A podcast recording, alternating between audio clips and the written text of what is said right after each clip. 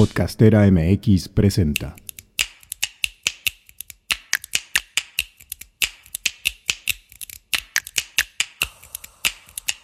Me llamo Angélica Íñiguez. Estás escuchando Corpus Sapiens, el podcast que va del cuerpo a la danza. Una producción de Podcastera MX.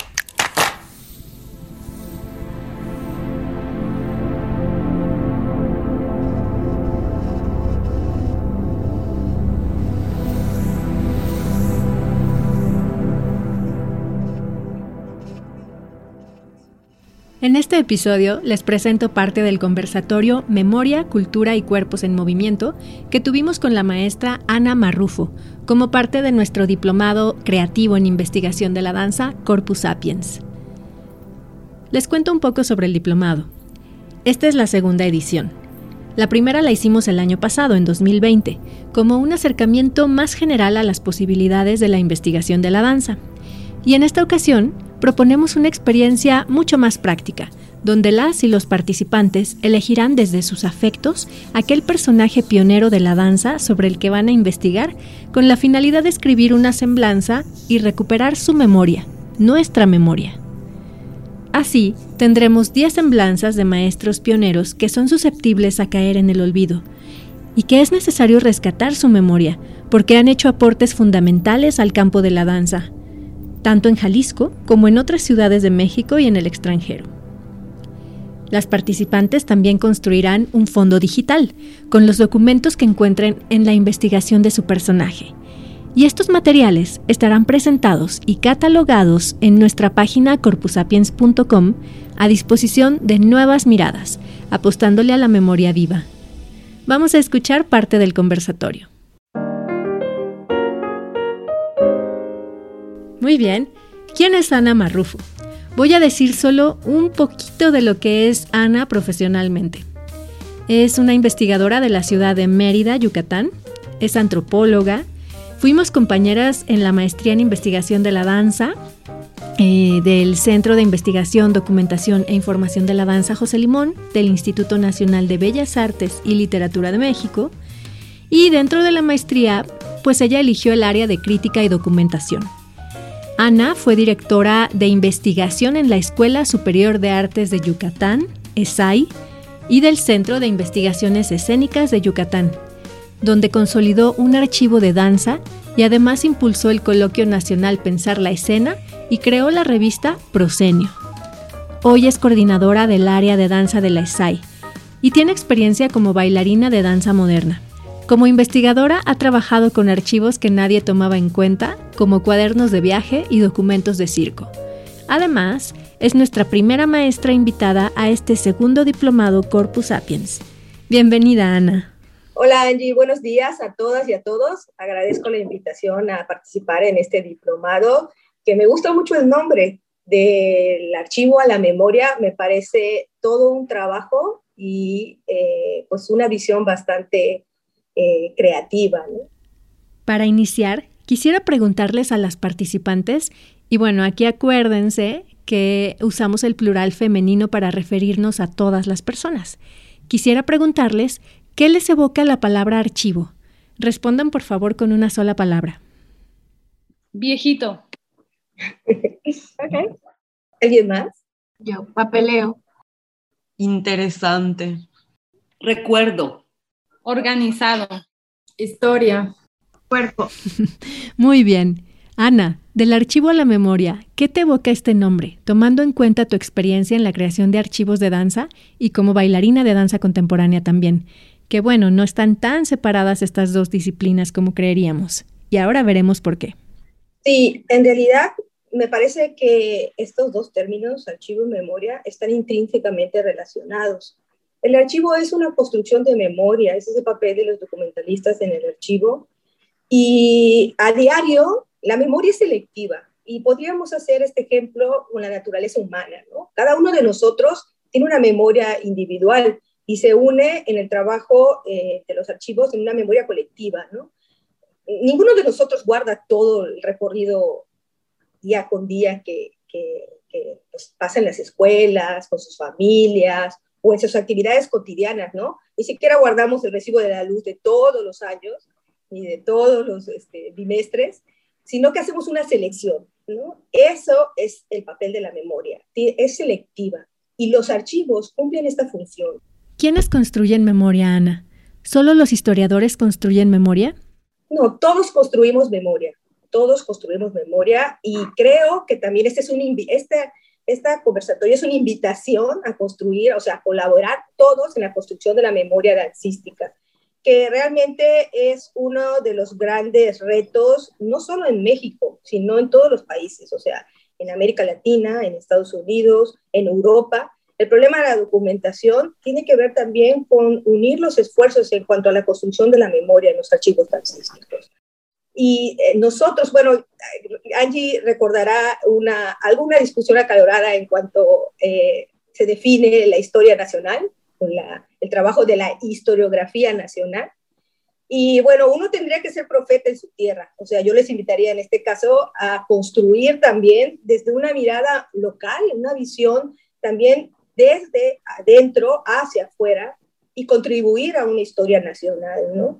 Que no sea eh, un poco, eh, que sea inclusiva, o sea, no, no se centra solo en los aspectos que suceden en el centro de México, en el caso de que nos afecta, sino que también se construya desde los estados, ¿no? Claro. Muchos artistas de la danza que han abierto brecha en diferentes ciudades no aparecen en la historia de la danza nacional, entre comillas.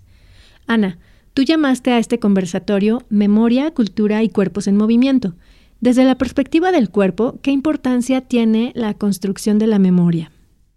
En realidad, eh, casi todos los pueblos han tenido la necesidad de construir memoria desde diferentes saberes y disciplinas. Eh, creo que en el caso de la danza vamos un poco tarde eh, en ese sentido.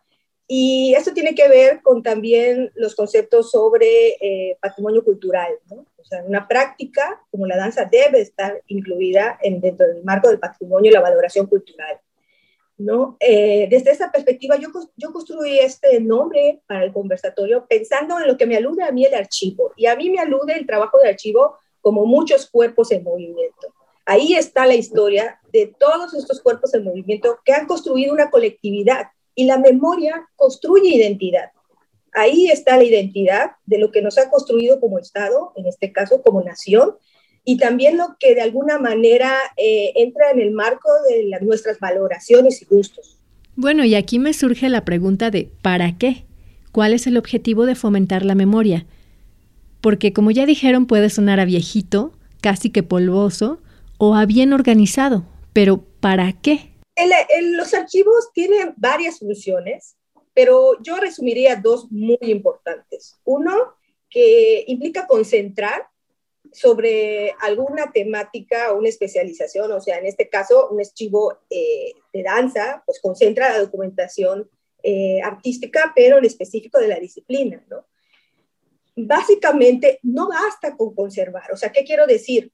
Pues es como que guardáramos el álbum de la familia en el cajón y nunca lo enseñáramos. O sea, ¿qué pasa con eso? Realmente eh, no dar a conocer esta información implicaría no difundir esta historia de los cuerpos.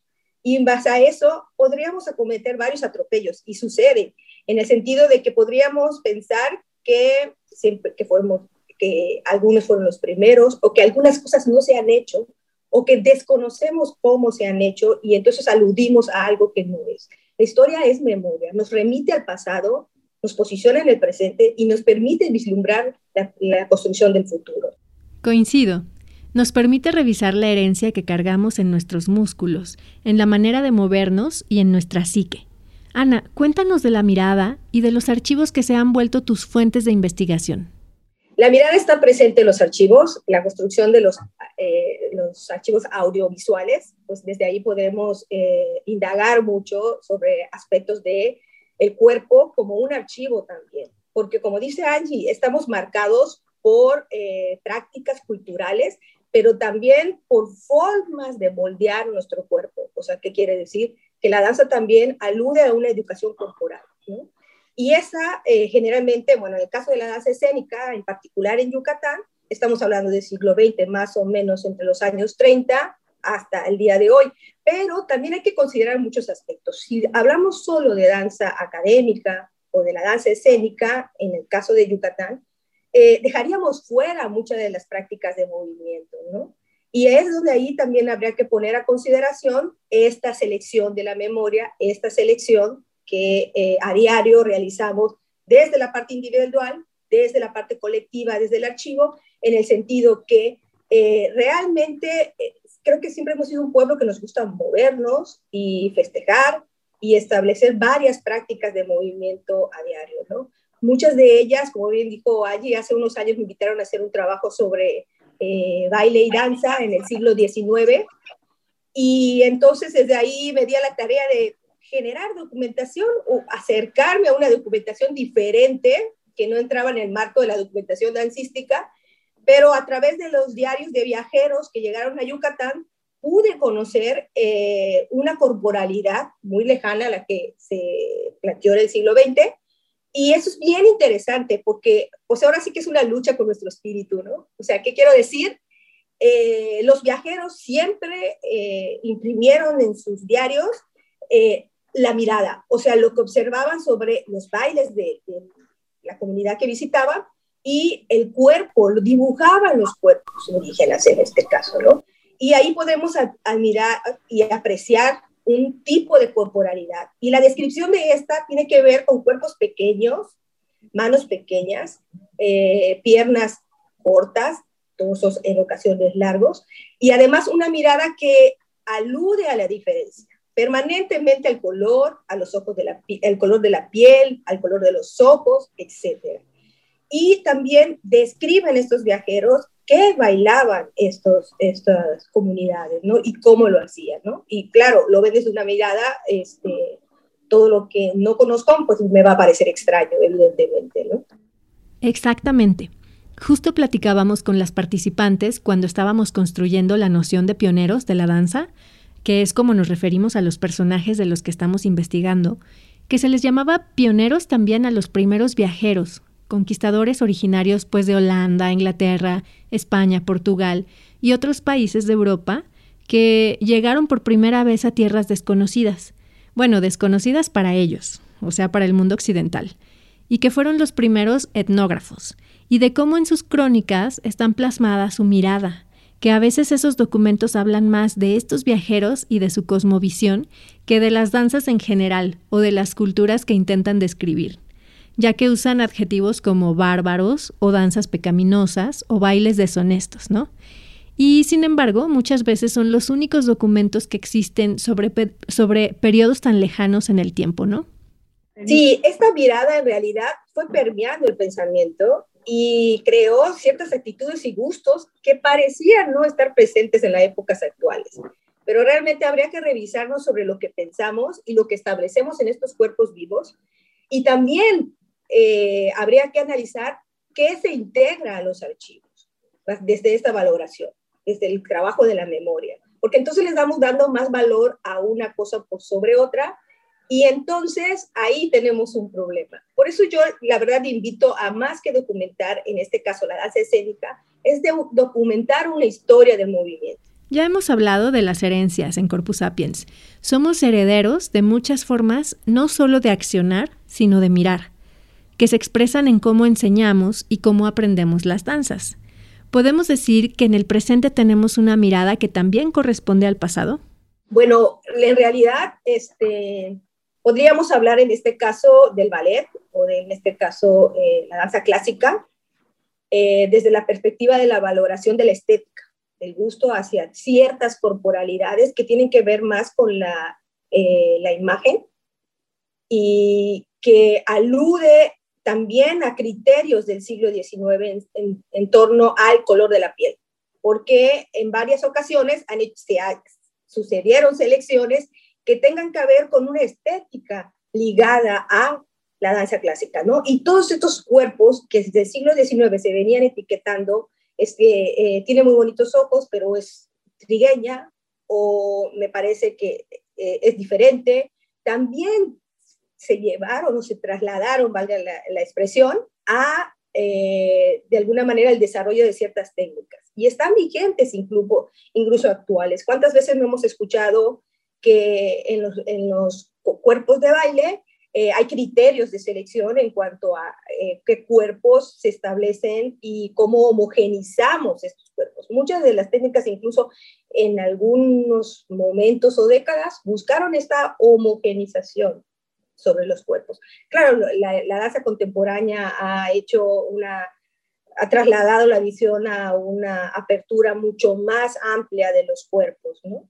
Y habría que ver qué tan amplia.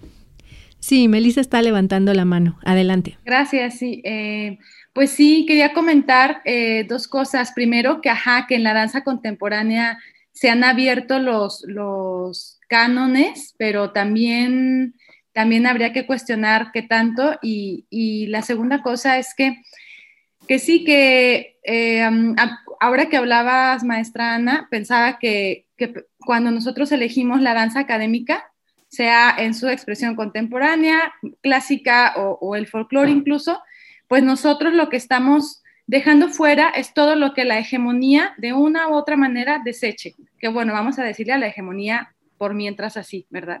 Todo lo que se ha desechado y que eso eh, ocurre, continúa ocurriendo. Hace, hace un par de semanas platiqué con un señor marciano que es un indígena eh, mixteco que quiere que sus son ocho comunidades y que quieren presentar danza de las ocho diferentes comunidades en Zapopan, en Tlaquepaque y en Guadalajara. Y me, y me comentaba que no pueden, que han pedido permiso antes de la pandemia durante más de un año y no les dan permiso de bailar en ningún lugar, que consiguieron que en el Día de las Comunidades Indígenas les dejen bailar en Zapopan, cuando ellos lo querían hacer una vez al mes.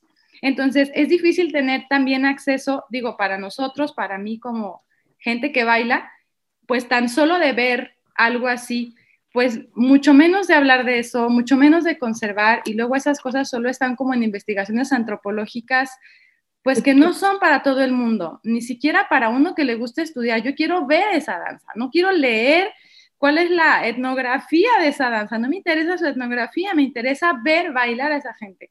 Y actualmente así en Administración Jalisco 2021, ellos no pueden bailar si no es el Día de la Virgen, que además a ellos no les gusta, se le hace una cosa que no es su tradición realmente, y, o si no es en un video de YouTube, o si no es yéndome a vivir a esa comunidad 10 meses o no sé cuántos que no lo puedo hacer. Entonces, pues todo eso dificulta tener acceso a ese tipo de, pues a lo que no se ha desechado, ¿no? A las estéticas que, se han desechado, pues.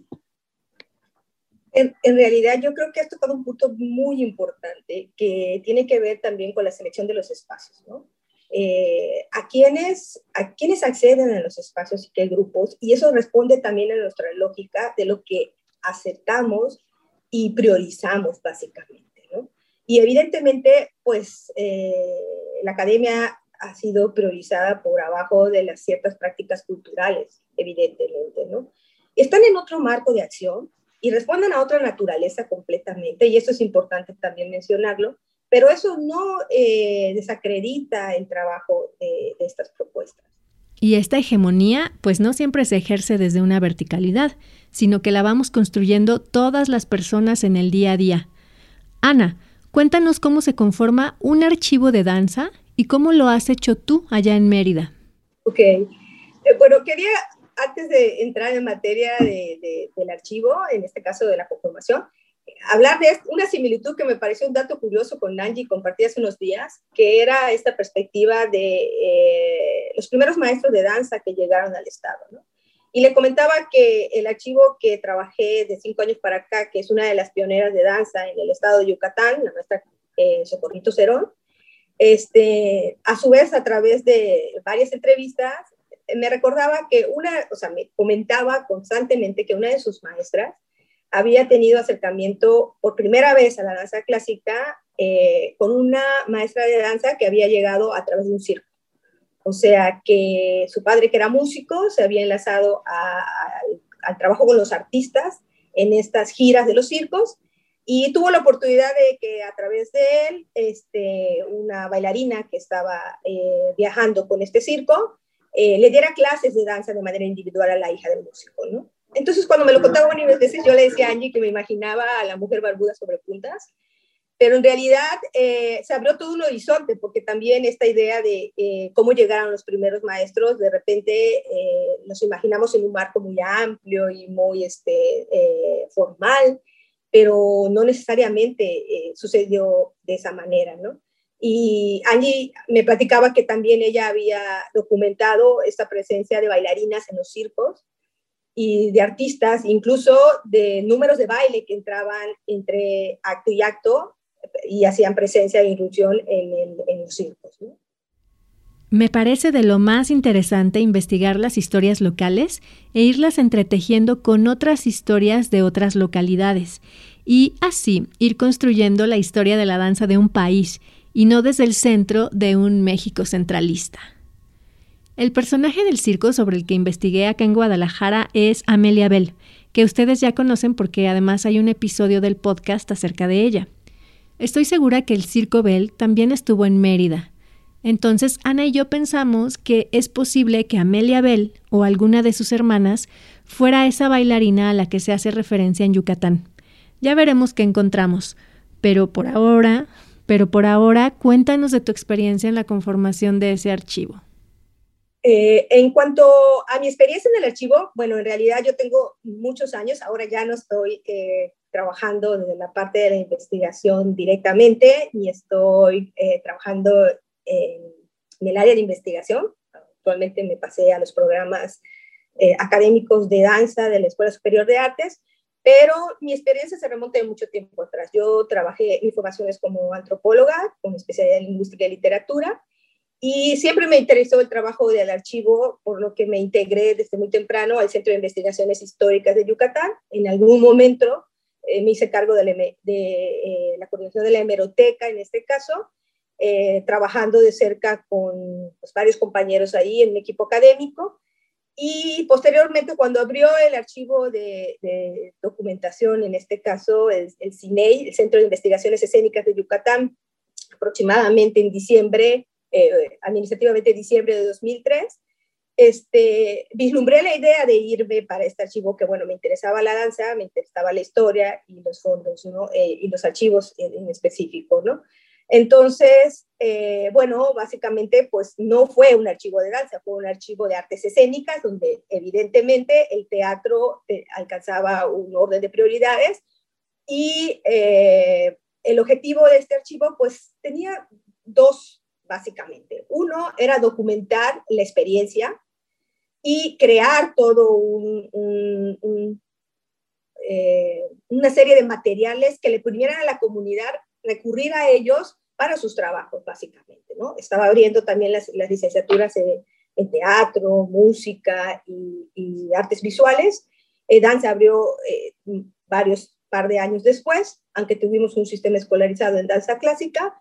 Y bueno, eh, no, de alguna manera, no nos dimos a la tarea de inmediato de crear el archivo dancístico y tampoco crear que como en otros aspectos de México o de Europa, eh, los archivos de danza se integran a otros, a otros este, formatos de las artes. ¿no? Básicamente, eh, tendrá unos 10 años para acá que empezamos a desarrollar un archivo ya más eh, esquemático o de alguna manera equilibrado entre teatro y danza. ¿no? Entonces, nos dimos a la tarea de generar dos líneas. Una hacer una invitación abierta a la comunidad para que donara materiales en relación a las artes escénicas y crear un archivo de, teatro danza. Y dos, generar eh, una serie de relaciones entre la institución con otras instituciones, tanto culturales como educativas, para que los materiales que se generaban en estas instituciones eh, tuvieran acceso al centro de documentación.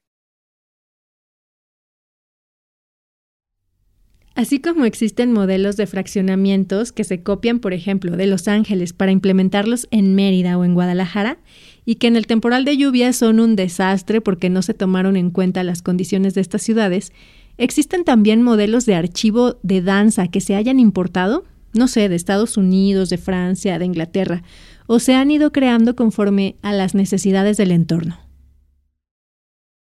Y bueno, creo que en realidad no hay un modelo cerrado en este caso y no sé si para bien, porque eso me ha creado un poco de ruido en los últimos años, pero hemos adoptado algunos modelos que tienen que ver con las bibliotecas, ¿no? O sea, con esta cuestión de más eh, una sumatoria o prestar atención más a la cuestión cuantitativa que cualitativa, básicamente, ¿no? Entonces, eh, yo me he preguntado esto muchas veces, ¿no? Tenemos referentes y el referente inmediato pues, es el Centro Nacional de las Artes, en este caso, en particular de Señor y Danza. Y eh, también existen otros referentes bien importantes. Está el archivo, eh, la biblioteca que está en San Francisco, que tiene una agrupación de documentos de danza bien importantes y que tú entras a, a la biblioteca y pones en el buscador danza y te da una serie de documentación que eso no sé en Guadalajara, pero en Yucatán es imposible. Salvo que en el, en el centro de documentación donde estamos nosotros, yo me di a la tarea de peinar, no podría decir que todos, pero casi todos los archivos de la ciudad. Y la documentación de danza era inexistente. O sea, si tú ponías en el buscador eh, danza o Graham o ballet o cualquier tipo de terminología que se utilizara para acercarnos a la danza, te arrojaban dos libros, o sea, y lo más cercano era desde la antropología, desde alguna práctica cultural, pero era inexistente este, esta documentación. Yo le decía a Angie que de repente creo que tenemos más libros en casa que lo que tenían las bibliotecas en ese momento, ¿no? Porque, bueno, nos dimos a la tarea de concentrar una serie de información o de materiales que nos permitían pues, elaborar este trabajo de historiografía que venimos haciendo de unos años para acá, pero eh, básicamente no existen modelos para cerrar a la construcción de un archivo. Realmente el archivo es una construcción creativa en el marco de la documentación y responde, debería responder a lo que serían eh, las particularidades del grupo y eh, de la localidad, o sea, en este caso del grupo social al que pertenece. Hablemos de la creatividad en el proceso de conformación de un archivo, ya sea un fondo o una colección. No somos bibliotecónomas ni archivónomos. Sé que existen métodos de catalogación, pero entiendo que en los archivos de danza no estamos haciendo algo tan rígido que se base solo en el 2.1.4, ¿verdad? No, el orden siempre va a ser importante. Eso me queda claro y la organización es la base de los archivos. Pero el orden responde o yo invitaría, y esa es la gran lógica que eh, están haciendo los, los historiadores de danza, que tendría que responder a la materialidad de la danza. O sea, tendría que dejar ver estas características que nos parecen primordiales y que quisiéramos que la gente conozca. Para ello, evidentemente, eh, la memoria es un acto creativo. No olviden que esta selección de la que hablamos al inicio, que es la naturaleza humana, es un acto creativo. El documentarista hace, trabaja a diario a través de la creatividad para la formulación de los archivos. La manera en que se ordena no es un orden a priori, sin pensar, o sea, eh, sino es una, es una propuesta de visualización de estos documentos que queremos que pasen a la historia. La manera en que los vayamos, o sea, que los presentemos o que los ordenemos en este caso, este, es un orden de creatividad. O sea, está presente, no solo desde la actividad como la danza, que es una actividad creativa, evidentemente, eh, también el orden de los archivos es una actividad creativa. Y no es que estos documentos nos permitan conocer eh, eh, la experiencia estética, sino que de alguna manera es, es, una huella de esa experiencia estética, o sea, de esa propuesta. Y eso también tendríamos que tener claridad en ese sentido. ¿no?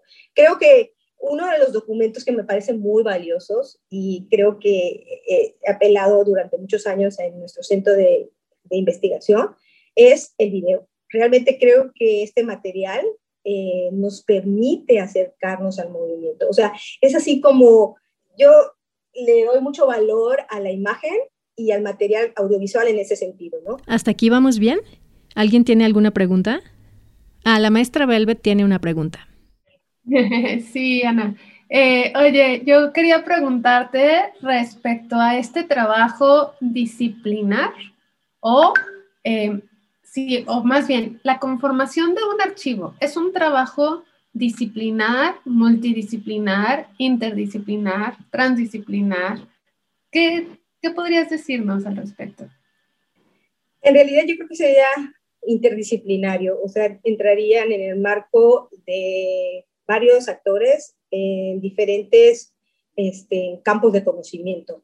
¿Qué quiero decir? Eh, evidentemente tendría que estar acompañado de especialistas de la disciplina, del campo dancístico, eh, bibliotecónomos, eh, documentalistas, historiadores y, ¿por qué no, antropólogos y sociólogos también. ¿Y cómo se da este trabajo eh, interno? O sea, ¿cómo se vinculan estas diferentes disciplinas? ¿Cuál sería un proceso eh, orgánico o creativamente? ¿Cómo ha sido en tu caso esta conformación? En realidad, los archivos son un trabajo muy complejo. Implica un orden de presupuesto, eh, un adecuado espacio físico, y tiene también muchos bemoles en cuanto a la conservación de la memoria, ¿no? O sea, eh, hay que cuidar eh, aspectos como el clima, la humedad, este, la luz, etcétera. Eh, lo cual, pues, implica todo un, este, pues, una serie de especialistas, ¿no? Y Solo el hecho de las políticas en el marco del archivo eh, es un trabajo que compete a varios especialistas. Sea, quiero decir, la organización responde a varias cosas. O sea, en el caso de los eh, maestros de danza o comunidad de danza, pues establecer como el orden de prioridades y eh, el resguardo de la memoria, quiénes, cómo.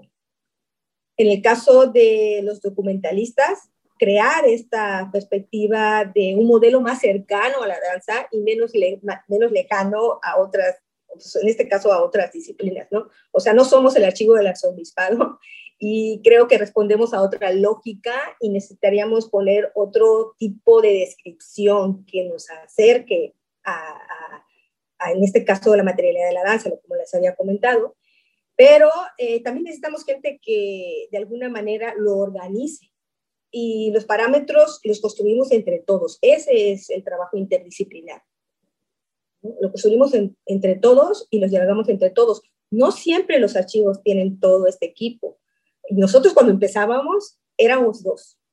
Era uno de teatro y uno de danza que le hacíamos de todo, de secretaria, de documentalista, de bibliotecónomo, de, porque tuvimos una pequeña biblioteca desde los inicios y este, pues le, hicimos de todo. literalmente este, hicimos de todo lo que hoy goza el centro de investigación con un personal más amplio que ha venido eh, cambiando en los últimos años, pero es un esfuerzo titánico la construcción de un archivo y necesitará muchísimas manos. Sí, está súper bueno escuchar eso, ¿no? Porque pensamos, o sea, queremos crear un primer archivo nosotras de, de Corpus Sapiens y por un momento pienso, no tenemos especialistas, eh, no tenemos bibliotecólogos, no tenemos administradores, no tenemos, pero bueno, estamos un montón de gente que tenemos esta inquietud, ¿no? Entonces, bueno, escucharte que empezaron dos y que hacían un poco de todo, creo que eh, nos arroja algo de esperanza sobre, sobre que a partir de lo que somos, lo que tenemos y lo que sabemos, eh, podemos eh, empezar, empezar en la construcción, ¿no? Muy bien. Ahora hablemos de los archivos digitales y los archivos físicos, de sus ventajas y desventajas. Cuando llegó la era digital, creímos que teníamos la solución a nuestros problemas de archivos. Yo como periodista guardaba cientos de notas en papel, de recortes o revistas completas. Con la digitalización parece, o por lo menos parecía, que eso ya no era necesario. Sin embargo, esto podría ser una ilusión y la solución digital podría ser efímera. ¿Qué piensas, Ana? Creo que en México vamos un poquito eh, atrás en ese sentido, en este marco de esta discusión. En Europa se han planteado bastante esta perspectiva de cómo conservar, o sea, bajo qué, eh, qué soportes básicamente, ¿no? Yo soy un poco muy, un poco muy tradicionalista en el sentido de privilegiar eh, la parte física Y esto apela en el sentido de que la tecnología tiene límites, en el sentido de que tiene temporalidades. Y lo vemos en los soportes en cuanto a VHS y beta. Bueno, ya ni se vayan tan lejos. En el DVD tenemos discos que nos eh, facilitaron el Centro Nacional de las Artes o artistas independientes o gente del Estado, que simple y sencillamente cuando tú los metes en la computadora te dice, eh, no se puede leer este, este formato. Quedó caduco eh, el CD, ni siquiera el VH o el DVD, el CD. ¿Por qué? Porque los programas se van actualizando año con año y avanza muy rápido la tecnología y no avanzamos igual en los archivos. Entonces se vuelve un problema porque tendríamos que estar modificando, eh, en este caso, los formatos con los que vamos a registrar y conservar. Y siempre eh, los archivos carecen de un presupuesto bastante eh, generoso, siempre están en esferas de lucharle muchísimo a la cuestión de la infraestructura. Y entonces desde ahí yo creo que yo privilegiaría el papel, evidentemente. Sin embargo, no podemos eh, dejar atrás toda esta eh, documentación que tiene un formato eh, digital, ¿no? Porque además es la que se está generando, o sea, incluso a veces ahorita, bueno, ahorita con el año pandémico te manda tu programa de mano digital, ¿no? o ya no tenemos la, correspondencia, ahora son correos electrónicos. Bueno, hasta un WhatsApp se debería hacer eh, de un intercambio de ideas entre Angie y yo, podría ser eh, materia de documentación, pero ¿cómo? La gran pregunta es ¿cómo conservamos eso y cómo accedemos a eso? ¿no? De repente ustedes van a encontrar eh, más fácil acceder a un programa de mano de los Android 30 que acceder a un CD, por ejemplo. Como Ana misma decía, una ventaja del archivo digital pues es justo que democratiza la información. Y hoy por hoy en la democratización de la información, este, sería bien interesante conocer lo que se hace en otras partes del, país y del mundo y acceder a esta información. Entonces, esto nos permitiría conocer que no siempre somos los primeros en hacer las cosas. Yo creo que en realidad no hay que despreciar ni uno de los dos. ¿Qué piensan? ¿Alguien quiere participar? Sí, Melissa. Sí, pues eh, cuando se hablaba sobre si un archivo, si el archivo digital o el archivo físico, pues está todo, bueno, pensaban todo el tema de la brecha digital, no solamente la brecha digital que como individuos podemos tener porque nuestros equipos caducan, hay que actualizarlos, eso es caro, por ejemplo, ahora en la pandemia lo vivimos muchos. Eh, de tener que, a lo mejor comprar computadora nueva porque la otra no carga las aplicaciones de videoconferencias, ¿no? O no las carga de manera adecuada. La brecha digital que tenemos como individuos para, perdón, para acceder a la información de manera individual, por ejemplo, a un cierto tipo de archivo digital, ¿no? Que exista. Pero también que tenemos como país. Creo que en algún documento de la ONU, no, perdón, de la UNESCO, leí hace algunos años que como países tenemos diferente acceso a, la, a, la, a, las nubes que, por ejemplo, una nube de, por ejemplo, de, de iCloud, ¿no? En, en, un usuario o usuarios de otros países tiene diferente capacidad en los países que se consideran en vías de desarrollo el nivel de, de, banda ancha que tenemos también como países es algo que se distribuye en, pues, en foros mundiales y se establece qué países van a tener más velocidad y qué países van a tener menos velocidad, ¿no? Esas son cosas pues que también siempre las tenemos que considerar, pienso, cuando pensamos en, cuando nosotros planeamos los archivos digitales y pues claro, finalmente eh, también creo que está el tema de que pues, es mucho más fácil que se te dañe un disco duro con 100 mil documentos a que se te quemen o se te pierdan de pronto 100 mil documentos, ¿no? Esos son los temas de la conservación.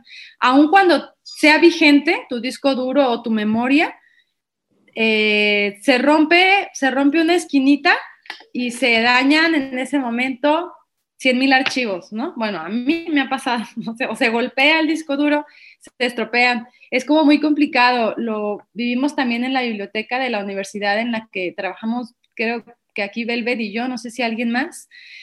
Em, por ejemplo, para acceder a la filmografía, la, la universidad compraba una película original pero pues si estaba prestando y prestando la película original, pues se, dañaba. Entonces ellos para facilitar el préstamo y que, bueno, conservar los derechos, pues compraban una copia de la película y luego prestaban la copia que ellos hacían.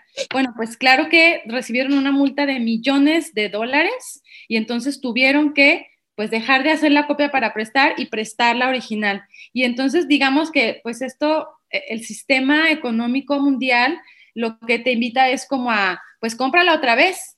O sea, bueno, pero ya se me dañó, pues compra otra. Ya no hay dónde conseguirla, pues te, ¿no? O sea, te, te, te quedas sin ese material porque ya no puedes, no puedes hacer una copia de ninguna manera para ningún objetivo, ni siquiera educativo, ni siquiera de ningún tipo, ¿no? Esto es un punto importantísimo. Hablamos de democratización, pero realmente nos podemos preguntar, ¿para quién? Y aquí entramos en el terreno de los derechos de autor también, que es todo otro tema. Adelante, Fanny. Pues eh, yo de primera mano encontré eh, eh, programas de mano que nunca, yo creo que en el momento que los guardé eran para una cuestión personal y como un registro, pues de, lo que iba yo, de, de mi trayectoria. Entonces, fue muy grato eh, revisar todos esos documentos, esos programas de mano y eh, por ahí comencé, ¿no? Por, todo este material que ahí tenía guardado, fotografías, los espacios en donde, en donde ocurrió todo eso, las, las funciones, los profesores, la diversidad, estas, em, estas em, personas que, diferentes eh, tipos de danza que se reunían. Entonces, comenzando por ahí, eh, fue, ha sido como muy grato encontrar esas memorias personales y que pues ya pronto serán públicas. Se han hecho maravillas con los archivos personales. En mi experiencia en la investigación de personajes, los archivos de los propios maestros han sido los más ricos, al no existir un archivo de danza gubernamental. Sí, Lili, adelante. Bueno, yo rápidamente, ahorita que estabas hablando sobre la complejidad de, de, tener el archivo físico y digital y que los dos tienen sus complejidades, me acordé de algún tema que siempre se me ha complicado un poco, que es la clasificación y categorización de la información. Entonces, uh, quería preguntarte, ahorita se me vino a la mente, por ejemplo, en, un, en una biblioteca digital o en un drive, o incluso en Instagram, si tú pones una palabra, por ejemplo, ballet, o un hashtag, por ejemplo, ballet, clásico, Jalisco, te va a salir toda esa información o todo lo que contengan esas tres palabras. Ahora, mi pregunta, ¿en un archivo físico también se hace ese tipo de categorización? Eh, ¿Se puede traquear de la misma manera? De, de, alguna forma, es que me imagino algo como de trazabilidad en, en un archivo físico de esa manera que sea más fácil de, no sé, de, conseguir la información que ya esté clasificada. ¿Es parte de su trabajo o, se podría incluir de alguna manera? No sé. Mira, existen varios modelos desde la biblioteconomía y que tiene que ver con la descripción del documento, pero es lo que les comentaba hace un rato, que tiene que ver más con la cuestión cuantitativa que cualitativa.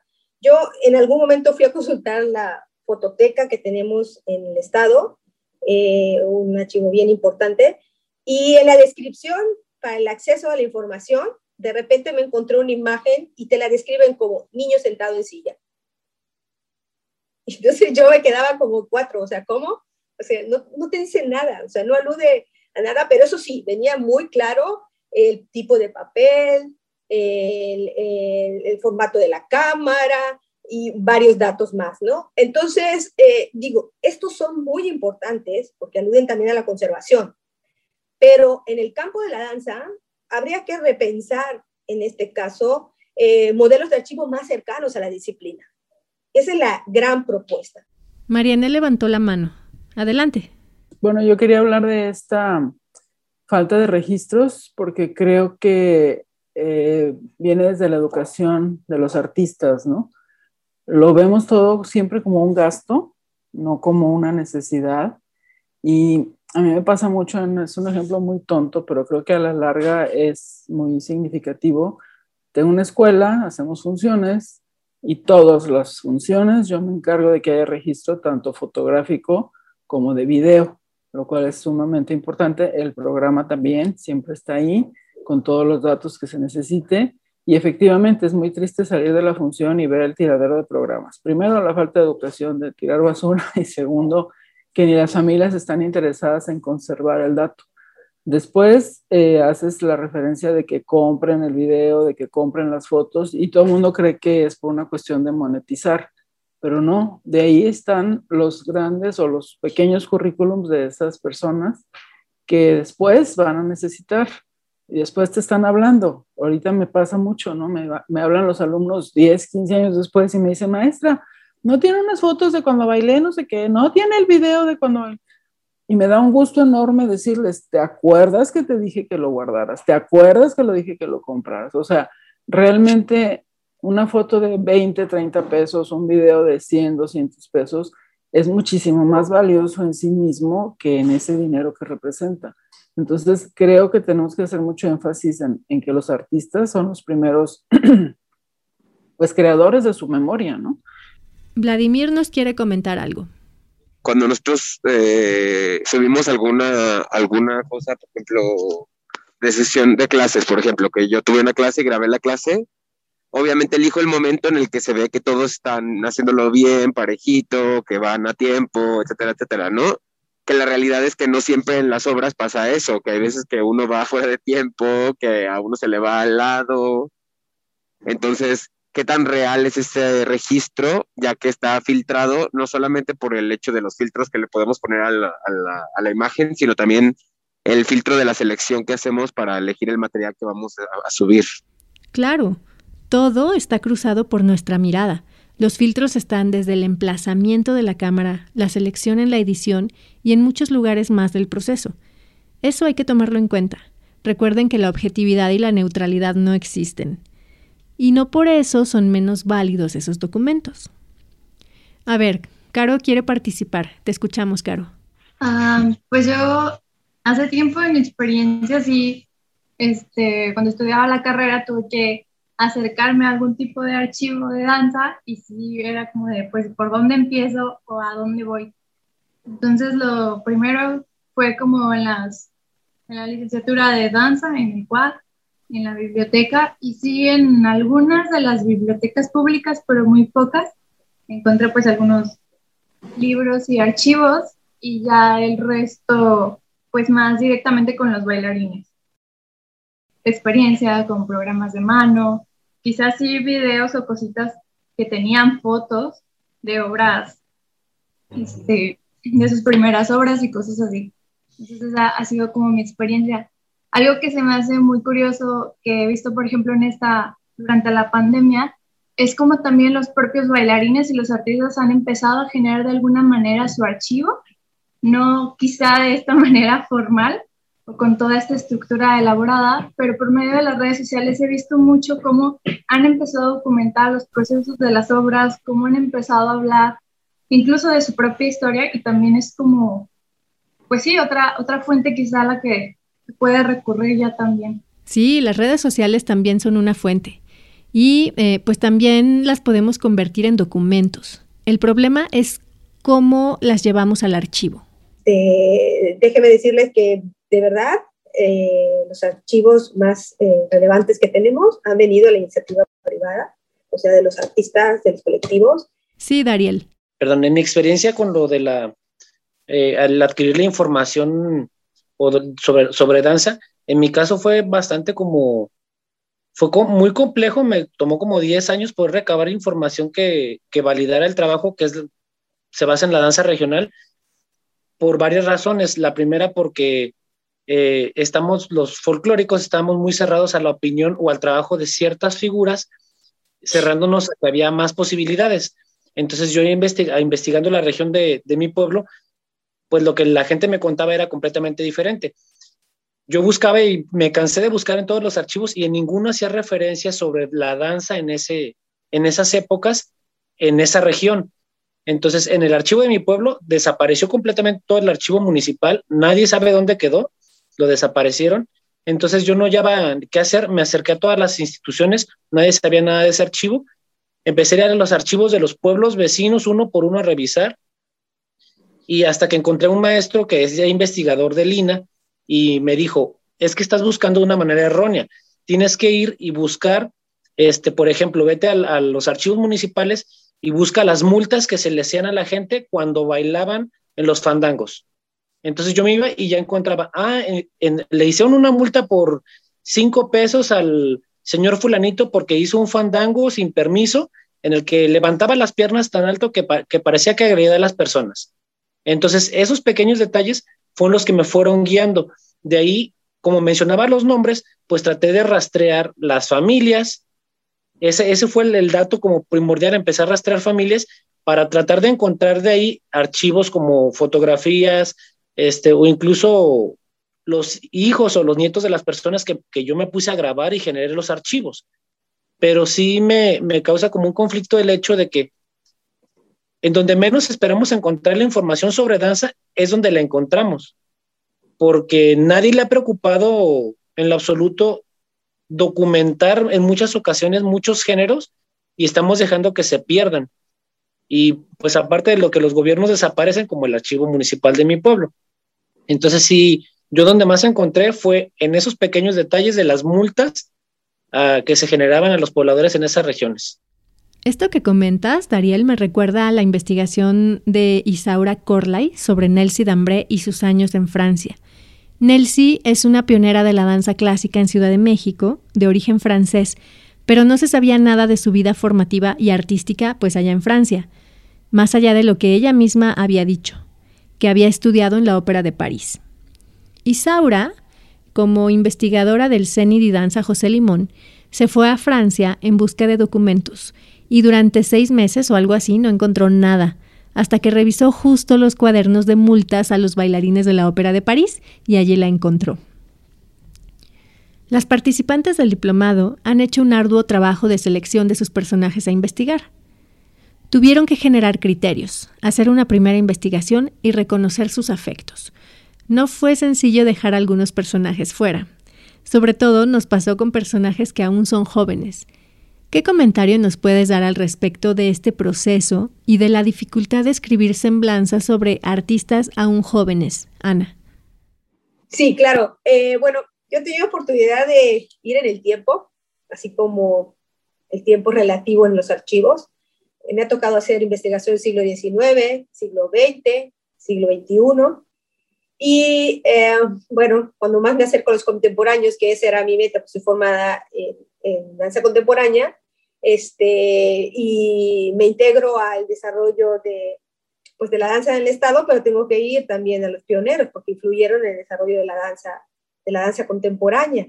Eh, pues entran en juego otros, otros factores que tienen que ver también con pues, una historia reciente, ¿no? En la medida que trabajemos gente, que eh, intercambiamos opiniones y espacios físicos en los centros culturales y en las escuelas, eh, entramos en otro marco, ¿no? ahí es un poco más complejo porque necesitaríamos también incluir ciertas aprobaciones de, sus de su parte, ¿no? Y también eh, vamos a encontrar más visiones que podrían ser antagónicas o en un dado caso recoger la participación de los mismos para hacer una mirada mucho más amplia y menos sesgada. Eh, cuando más nos alejamos en el tiempo, me parece eh, también bien importante este criterio porque verdaderamente creo que el trabajo que nos falta en este momento es esa reconstrucción de aquel que ya no va a estar que está por casi, casi por perecer en el olvido. O sea, ¿qué quiero decir? Que es esa documentación que es la más susceptible a que ya no vaya a pasar a esa memoria. Estamos a punto de perderla.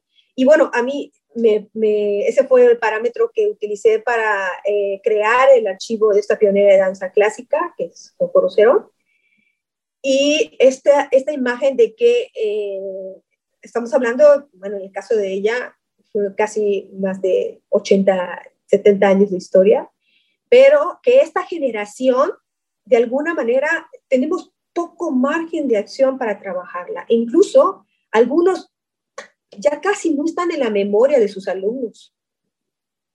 Ya casi incluso eh, hemos olvidado eh, lo que construyeron o nos quedan como huellas muy imprecisas de lo que han construido.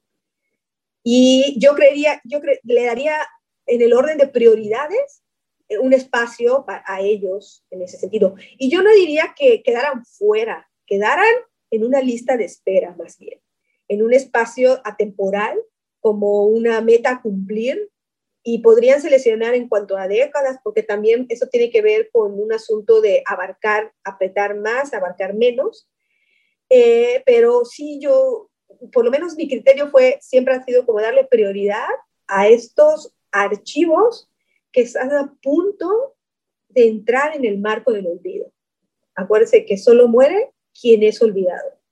Y desde esa perspectiva, yo eh, les pondría a consideración de la mesa en su lista de quiénes son los, los maestros que creen ustedes que están en este marco, en esta línea de tiempo, que si ustedes no los trabajan o que otros no lo trabajan, este, pueden perderse en el olvido. ¿Cuál es el lugar de la documentación de la danza en la actualidad y qué nos toca a quienes queremos construir archivos de danza en este 2021?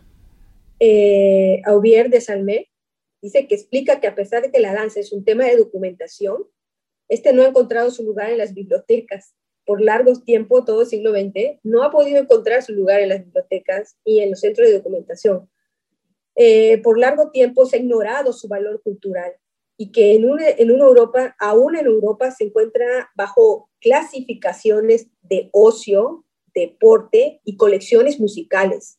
A menudo la danza aparece como la pariente pobre de las artes, o sea, no tiene un espacio en los centros de documentación, no tiene un espacio en las bibliotecas y lo que decía, por eso necesitamos construir un modelo de archivo para hacer visible esta documentación. Tenemos eh, compañías que ya no están, tuvieron vigencia eh, aproximadamente 30, 32 años y que por políticas en específico de la parte gubernamental, pues ya no están. Pero ¿dónde quedó su documentación? Es inexistente. Nuestros teatros no tienen documentación, nuestros centros estatales de bellas artes no tienen documentación, eh, los colectivos no reunieron información y cuando en algún momento la reunieron, pues nunca pensaron que pasara a la, a la memoria y entonces se perdió en, los, en la oscuridad de sus departamentos y quizás por la humedad y otros aspectos, pero ya no tenemos acceso eh, a ella, ¿no? a esa documentación. Entonces, eh, pues eso también hay que crear toda una cultura del registro y de la concentración de nuestros materiales en ese sentido, ¿no? Y promoverlo con nuestros estudiantes y en nuestras mismas cátedras dentro de las universidades o en los institutos en los cuales trabajamos. Eso nos ayudaría muchísimo a los archivos. Con esto cerramos el episodio 4 de Corpus Sapiens. Si te gusta el contenido y quieres apoyar en que este podcast se siga produciendo y difundiendo, puedes entrar a nuestro Patreon.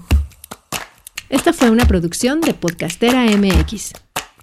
Segmentos del conversatorio Memoria, Cultura y Cuerpos en Movimiento de Ana Marrufo para el Diplomado Creativo en Investigación de la Danza Corpus Sapiens. Las voces que escuchaste pertenecen a Melissa Esparza, Fanny Cano, Mariana Alarcón, Dariel Romero, Liliana Torres, Carolina Gaspar, Vladimir Campoy, Ana Marrufo y Angélica Íñiguez. Visita corpusapiens.com o arroba corpusapiens en Instagram y Facebook. Edición y producción Salvador Martínez. Podcastera MX